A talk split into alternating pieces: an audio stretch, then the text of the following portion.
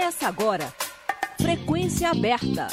A UFG, Goiás, o Brasil e o mundo, na sua sintonia universitária.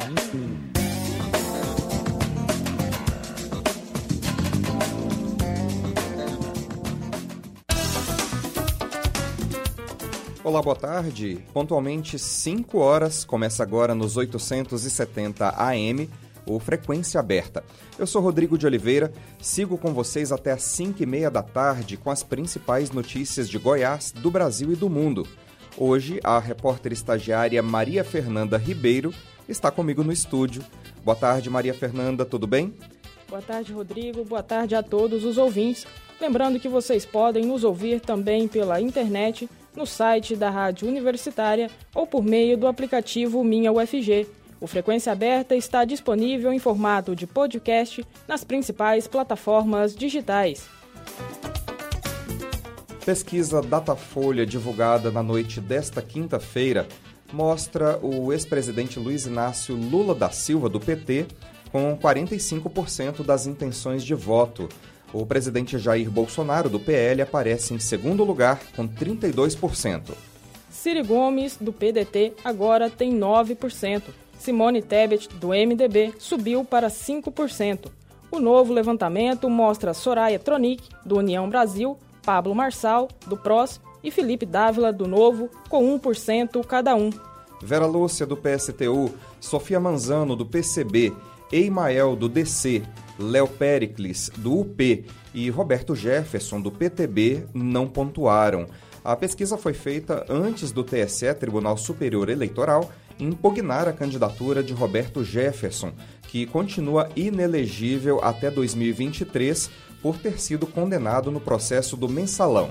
Em relação à pesquisa anterior do Datafolha, feita no dia 18 de agosto, Lula oscilou dois pontos para baixo, Bolsonaro se manteve estável, Ciro oscilou dois pontos para cima e Tebet cresceu três pontos percentuais.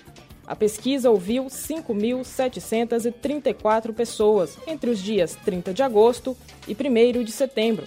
A margem de erro é de dois pontos para mais ou para menos. É, a pesquisa Datafolha mostra que Lula vai melhor entre os mais pobres, também entre os que vivem na região Nordeste e os que recebem auxílio do governo. Já Bolsonaro tem melhor desempenho entre os mais ricos, os brancos e os evangélicos. Contando apenas os votos válidos, sem nulos, brancos e indecisos, Lula caiu de 51% para 48%, o que deixa o petista mais distante da possibilidade de decidir a eleição no primeiro turno.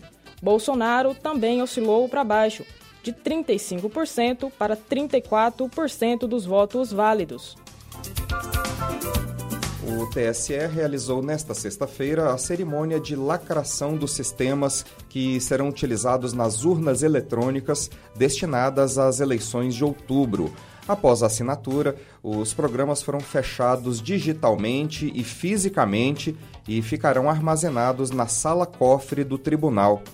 Durante toda a semana, uma equipe composta por 10 técnicos da Secretaria de Tecnologia da Informação do Tribunal fez a compilação dos programas do Sistema Eletrônico de Votação para verificar a sua perfeita integridade e funcionamento.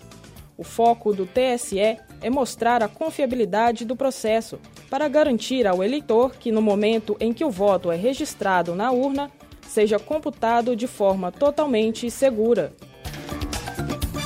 Aí veja só, o Ministério Público de Goiás recomendou aos comandantes da Polícia Militar e do Corpo de Bombeiros de Goiás que o efetivo não participe de atos políticos no dia 7 de setembro. O documento foi assinado pela procuradora Adriane Santos Almeida, que atua como promotora eleitoral da centésima vigésima sétima zona eleitoral. A promotora salienta na recomendação que a preocupação se dá em função das constantes movimentações referentes às manifestações disseminadas na internet, com possível adesão de integrantes das forças de segurança pública estadual.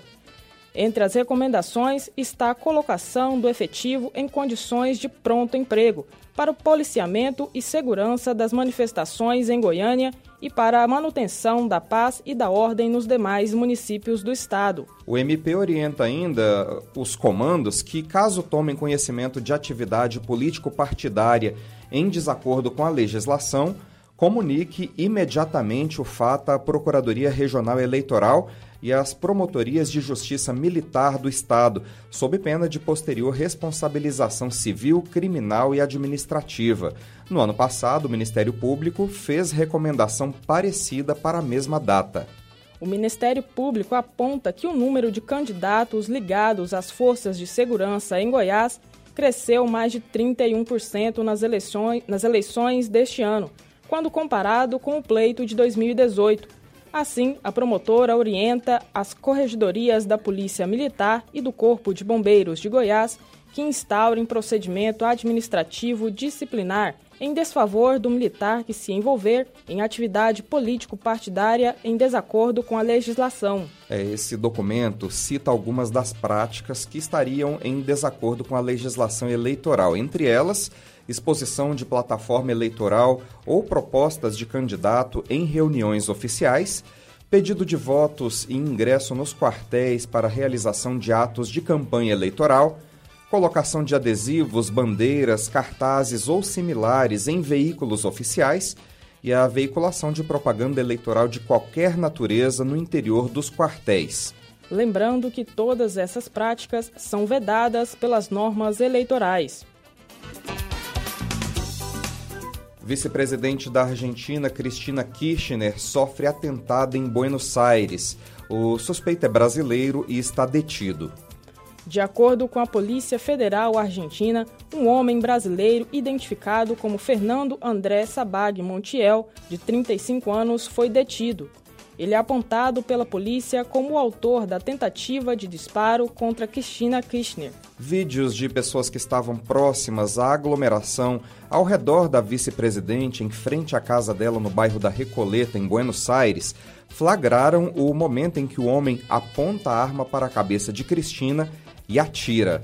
Ela chegou a levar as mãos para a cabeça, mas a arma falhou. Segundo o presidente da Argentina, Alberto Fernandes, a pistola tinha cinco projéteis e não disparou, apesar de ter sido acionada. Fernandes disse ainda que o ataque merece o mais energético repúdio de toda a sociedade argentina. É, os candidatos à presidência prestaram solidariedade à vice-presidente da Argentina, Cristina Kirchner. Lula, Ciro Gomes, Simone Tebet, Felipe Dávila e Soraya Tronic se solidarizaram nas redes sociais. Sofia Manzano, Leonardo Péricles, Vera Lúcia e Emael também se manifestaram pelas redes sociais. Bolsonaro conversou com a imprensa e lamentou o ocorrido. Já Pablo Marçal emitiu nota oficial se manifestando sobre a violência política. Os chefes de Estado de outros países da América Latina também se manifestaram em solidariedade à vice-presidente argentina Cristina Kirchner. O presidente chileno Gabriel Boric escreveu no Twitter que a tentativa de assassinato de Kirchner merece o repúdio e a condenação de todo o continente. O chileno acrescentou que o caminho será sempre o debate de ideias e o diálogo, nunca as armas ou a violência.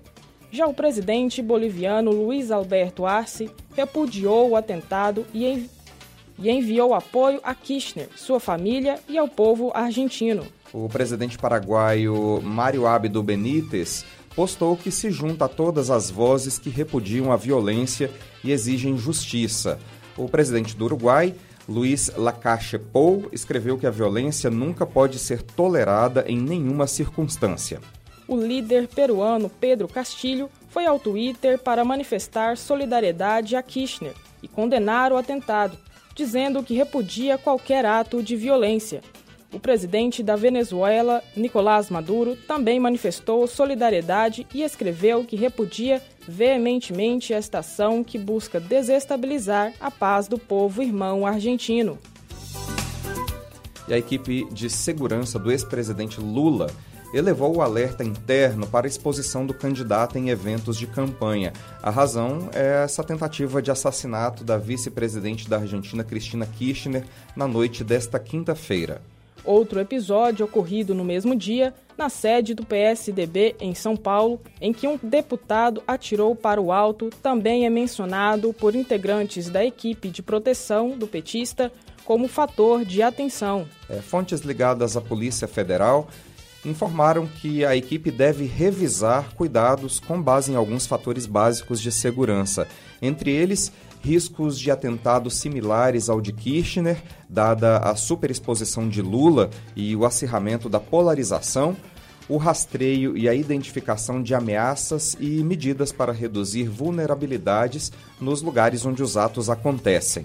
Hoje, em Belém, a primeira modificação já pôde ser percebida com a adoção de um carro tático próximo ao veículo do ex-presidente. A viatura transportava policiais do Grupo de Operações Especiais da Polícia Federal, com armamento pesado e capacidade para agir com mais contundência em incidentes de violência. No Lago das Rosas, 5 horas e 11 minutos. Acompanhe o Frequência Aberta também pela internet www.radio.fg.br.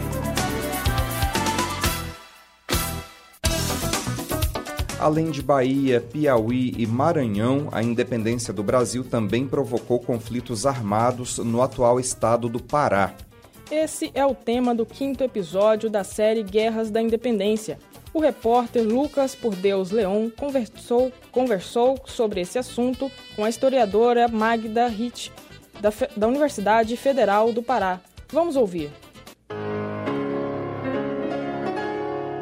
Além de Bahia, Piauí e Maranhão, a independência do Brasil também provocou conflitos armados no atual estado do Pará, muito vinculadas a Lisboa as elites dirigentes da província viram com maus olhos a desobediência de Dom Pedro. A situação só começou a mudar no Pará em janeiro de 1823, quando as médias e baixas patentes se revoltaram contra a manutenção do vínculo com Portugal, como destacou a historiadora Magda Risse, da Universidade Federal do Pará. Normalmente, essa juventude estava muito envolvida com a ideia nacionalista, de pátria, e não era nem de Brasil a maioria das vezes. Era de uma pátria vinculada ao lugar de nascimento. Eu nasci em Belém, a pátria é Belém. Então se falava de uma identidade da província do Pará ou do Grão-Pará. Os militares tentavam assumir o controle das armas e montavam emboscadas para forçar uma mudança política na província. Além dessas ações de guerrilha, em maio de 1823, explodiu uma revolta no município de Moaná, na ilha de Marajó, quando grupos se rebelaram contra os recrutamentos forçados e tomaram o controle da vila. Como conta a historiadora Magda Risse, que também é diretora do Centro de Memória da Amazônia.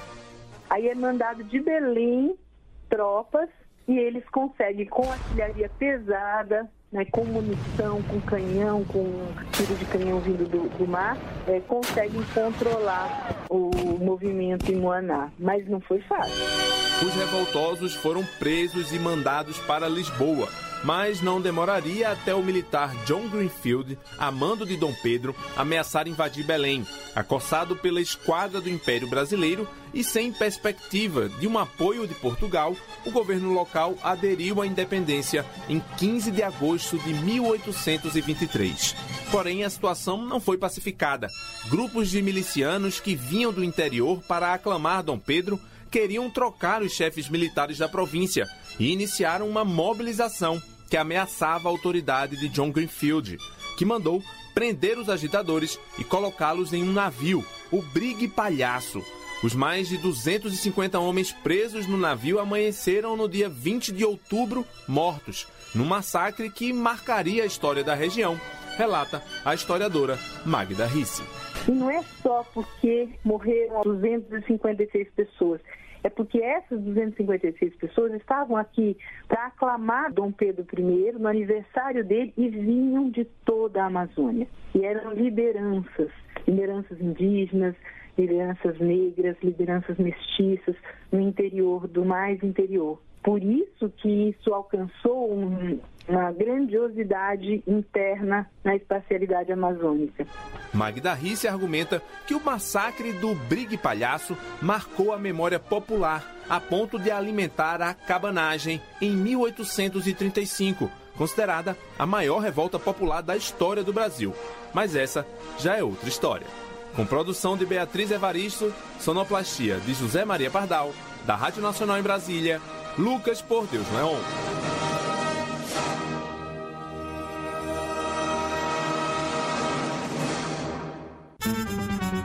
O Frequência Aberta volta já. Vem aí, mais uma edição do Curta o Campus, dessa vez na Rádio Universitária. Neste sábado, a partir das 9 horas da manhã, a Universitária abre as suas portas para o público com atividades culturais e de lazer para crianças e adultos. Exposições, oficinas, jogos, contação de história, mesa redonda, apresentações musicais, aferição de pressão e muito mais. Venha e traga sua família na Alameda das Rosas, esquina com a Avenida Anhanguera, no setor oeste. Curta o campus na Rádio Universitária. Sábado, dia 3 de setembro, das 9 às 13 horas. Realização Pró-Reitoria de Extensão e Cultura. Secretaria de Comunicação. Rádio Universitária da UFG. Apoio a DUFG Sindicato. Cinti-IFGO. E Trilhas da Amazônia. Deputados Federais, Federação PSDB Cidadania. Goianos e goianos, nossa gente espera de nossos políticos compromisso para melhorar a saúde, a segurança, a geração de emprego. Sou vereador e senador Canedo por quatro mandatos, mas agora peço o seu voto para deputado federal. 4589. Eu sei e você sabe que a sua decisão política define o preço do pão e da sua própria segurança. Valorize o seu voto, porque política é coisa séria. 4577. Estamos apresentando Frequência Aberta.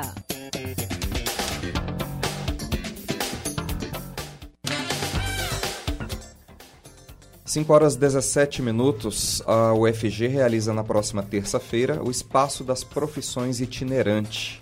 Para saber mais sobre essa iniciativa da UFG, a repórter estagiária Mariana Rosa conversou com o pró-reitor Israel Trindade. Vamos acompanhar. A segunda edição do Espaço das Profissões Itinerante acontece no dia 6 de setembro, terça-feira. Para entender sobre o evento, eu convidei o pró-reitor da UFG, Israel Trindade. Professor, como o Espaço das Profissões se originou?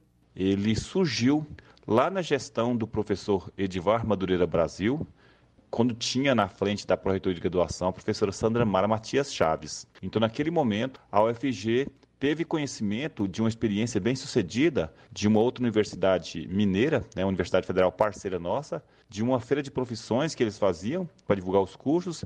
Então a FG tomou conhecimento dessa experiência, esteve lá, conheceu e resolveu reaplicar aqui com esse formato de espaço profissões com o objetivo de fazer a divulgação então, ainda melhor, mais robusta da universidade para os estudantes da educação básica, para que eles pudessem conhecer melhor quais são os cursos ofertados, né, o que, que faz cada profissão, qual é a expectativa que cada profissão pode nos dar, quais são as possibilidades do mercado de trabalho, o que cada um desses profissionais fazem para ajudar esses estudantes amadurecer a escolha e fazer a escolha mais assertiva. E também conhecer a universidade e entender que na universidade também não é só curso de graduação. Aqui não é só ensino, aqui é ensino, é pesquisa, é extensão, é arte, é cultura. Enfim, conhecer a universidade nas suas múltiplas facetas, né, as múltiplas oportunidades que a universidade pode ofertar para tornar né, a formação dos nossos estudantes ainda mais robusta, contribuir para que eles sejam pessoas ainda melhores. Quando surgiu essa iniciativa de promover o espaço das profissões de forma itinerante? Acho que é válido destacar que as observações que nós tivemos é que o evento Espaço Profissões ele funcionou muito bem. Nós conseguimos trazer muitos estudantes aqui para a universidade, chegando aí a mais de 20 mil alunos visitando a universidade em dois dias. Mas o que nós percebemos é que boa parte desses estudantes que vinham para a universidade eles vinham de escolas que tinham condições de garantir transporte, enfim, escolas que tinham melhor infraestrutura, né? geralmente escolas particulares. Aquelas escolas públicas, geralmente as ficam nas periferias, elas não tinham como vir para cá justamente pela falta de recursos, né? Então a proposta veio no sentido de, já que algumas escolas não têm condição de vir para a universidade, então que a universidade vá para essas escolas para a gente democratizar o acesso à informação. E nesse sentido, então, que nós construímos essa proposta de levar a universidade às periferias. Tivemos uma primeira edição que aconteceu lá no bairro, na região noroeste de Goiânia, e agora essa segunda edição, a primeira aconteceu antes da pandemia, foi na região noroeste, e essa segunda agora depois da pandemia, a proposta é acontecer na região norte. Quais são os critérios para a escolha do bairro em que ocorrerá o evento? Os critérios são sempre esses: escolher preferencialmente regiões mais periféricas, mais afastadas de escolas que, a depender delas, não teria condição delas virem para cá. Então, como elas não têm condição de vir, nós vamos ter elas, preferencialmente então escolas públicas. Quais são os principais objetivos do espaço das profissões? Eu acho que reitera um pouco o que eu respondi lá no início, né? ou seja, a universidade se aproximar da comunidade, se aproximar da sociedade, apresentar as inúmeras oportunidades que um estudante que queira fazer o FG vai encontrar aqui, dizer que essa universidade ela tem metade das vagas reservadas para alunos de escola pública, que nós temos as cotas, mostrar as oportunidades em ensino, pesquisa e extensão, para que o aluno possa conhecer esse que é o maior patrimônio do povo goiano e saber que isso aqui é construído para eles, que está à disposição deles e que, que eles possam vir para cá e construir uma trajetória de muito sucesso aqui na universidade. Então é isso. O objetivo mais é aproximar, apresentar a universidade para a sociedade e mostrar as inúmeras oportunidades que um aluno que queira fazer o FG vai ter caso ele opte em fazer algum dos nossos 103 cursos de graduação e construir depois da graduação, talvez fazer uma pós-graduação, um mestrado, um doutorado, enfim, a carreira que ele pode construir aqui na universidade. Eu também conversei com a professora Janice Lopes, coordenadora da Pró-Reitoria de Graduação da UFG. Quais cursos participarão do evento? A gente está com uma lista até interessante de, de cursos que já confirmaram a participação nessa segunda edição do Espaço das Profissões Itinerante, que acontece no setor Guanabara na próxima terça-feira. A gente tem, por exemplo, o curso de medicina, o curso de biomedicina, engenharia mecânica, fisioterapia, todos os cursos do Instituto de Informática, por exemplo. O Instituto, inclusive, vai levar o Museu de Informática para colocar lá no stand para receber os estudantes. Os cursos de pedagogia também, design de ambientes, musicoterapia, os cursos de, de música e teatro da nossa Escola de Música e Artes Cênicas. Então a gente tem uma gama bem interessante e diversificada de cursos que já confirmaram a participação. A gente está recebendo algumas adesões ainda. Temos o curso de Geologia também, que já confirmou que vai estar com a gente. E nessa segunda edição do Espaço das Profissões Itinerantes, a gente ainda tem uma parceria com a Pró-Reitoria de Extensão, por meio de alguns projetos de extensão que também estarão lá. Por exemplo, o projeto de astronomia vinculado ao planetário, o projeto de extensão do Pátio da Ciência, que é um projeto de extensão vinculado ao Instituto de Física. Enfim, a gente tem uma quantidade bem interessante e diversificada de atividades que ficarão à disposição dos estudantes das escolas da região do setor Guanabara e também da vizinhança, né? A gente está contactando também setores de outras, de outras regiões próximas, né? E estaremos lá no próximo dia 6, das 9 da manhã até as 20 horas, na expectativa de conseguir cobrir os três turnos, já que na região tem escolas que também têm atividades no período noturno. Então a gente quer também atingir os estudantes que frequentam a escola a partir do período noturno. Por isso, o evento dessa segunda edição vai ser estendido até as 20 horas. Como será a programação do espaço das profissões itinerantes? A previsão é que todas essas atividades e todos os cursos estejam lá no stand recebendo os estudantes falando um pouco das atividades de cada um desses cursos, apresentando algumas atividades que são realizadas e são voltadas para as ações de extensão, para que os visitantes, sejam eles estudantes ou a comunidade em geral, consigam conhecer um pouquinho mais da UFG conhecer um pouquinho mais dos cursos que a universidade oferece, também um pouco das ações que a universidade realiza para atender demandas que são da comunidade externa, da comunidade aqui da, da capital. A gente vai ter também uma participação da Secretaria de Inclusão, que deve ter um stand lá com a gente para falar um pouquinho sobre as formas de ingresso na UFG, né? Falar também em particular com relação às cotas, para que os estudantes entendam, né, como funcionam as cotas na UFG, quem tem direito, se eles conseguem se enquadrar nos critérios, até para que eles consigam entender as possibilidades que eles têm hoje à disposição para sonharem com a possibilidade e a oportunidade de virem a se tornar um estudante da UFG. Eu agradeço ao pró-reitor Israel Trindade e à coordenadora da Prograde, Janice Lopes, pela participação na Rádio Universitária. Mariana Rosa, repórter estagiária para a Rádio Universitária. Mercado de créditos de carbono compensa excesso de emissão, que cada, cada crédito, perdão, equivale a uma tonelada de carbono que deixou de ser lançada no ar. Empresas que poluem mais podem comprar crédito de empresas que poluem menos. Quem explica para a gente como funciona esse mercado é o repórter Gabriel, Gabriel Brum. Com a necessidade de frear o aquecimento global, uma alternativa que vem ganhando força é o mercado de carbono. Mas o que é esse mercado? Ele funciona assim: quem polui mais o ar paga para quem polui menos, e assim é possível compensar o excesso de emissão de carbono. Esse mercado surgiu na Eco 92 e ganhou força com o Protocolo de Kyoto em 1997 e o Acordo de Paris em 2015. Na prática, uma empresa, por exemplo, adota ações para reduzir as emissões de gases que causam o efeito estufa. Depois, uma entidade especializada avalia e certifica essa redução de emissões. E a partir dessa informação é definido quantos créditos essa empresa pode vender no mercado de carbono. O engenheiro Gabriel Estevam Domingos, diretor de uma empresa de gestão ambiental, explica que cada crédito equivale a uma tonelada de carbono que deixou de ser lançada ao ar. Ele detalha as formas utilizadas para reduzir a emissão de carbono. Eu posso mudar minha matriz energética, eu posso substituir uma matéria-prima, eu posso fazer fixação de carbono no solo e fechando o ciclo do carbono, ganhando produtividade agrícola, né? E aí gerar um comércio, né? Para você exportar esses créditos e transacionar. O especialista em finanças e políticas climáticas do Banco Mundial, Alexandre Kossoi, diz que o crédito de carbono, além de servir para o comércio, deve estimular também uma economia mais sustentável. Tem que ser visto como um veículo que vai facilitar essa transferência de recursos climáticos que, por sua vez, são necessários para uma transição para economias de baixo carbono. Existem dois tipos de mercado de carbono, o regulado e o voluntário.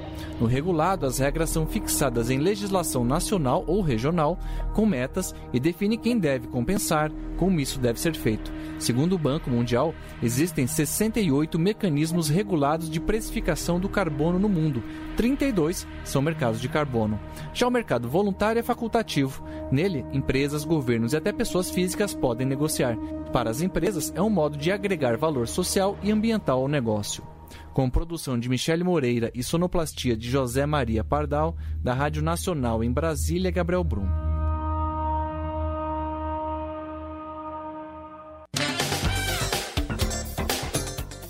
No horário de Brasília, 5 horas e 28 minutos. O Frequência Aberta vai ficando por aqui. A produção é do Departamento de Jornalismo da Rádio Universitária, com Sandro Alves e Murilo Cavalcante na técnica. Lembrando que em 2022 a Rádio Universitária completa 60 anos, difundindo música de qualidade e jornalismo independente. E neste sábado, não percam o projeto Curto Campus, das 9 da manhã à 1 da tarde, aqui na Rádio Universitária. A todos uma boa tarde e muito obrigada pela audiência. A Universitária apresentou Frequência Aberta. Notícias da UFG, de Goiás, do Brasil e do mundo nos 870 AM.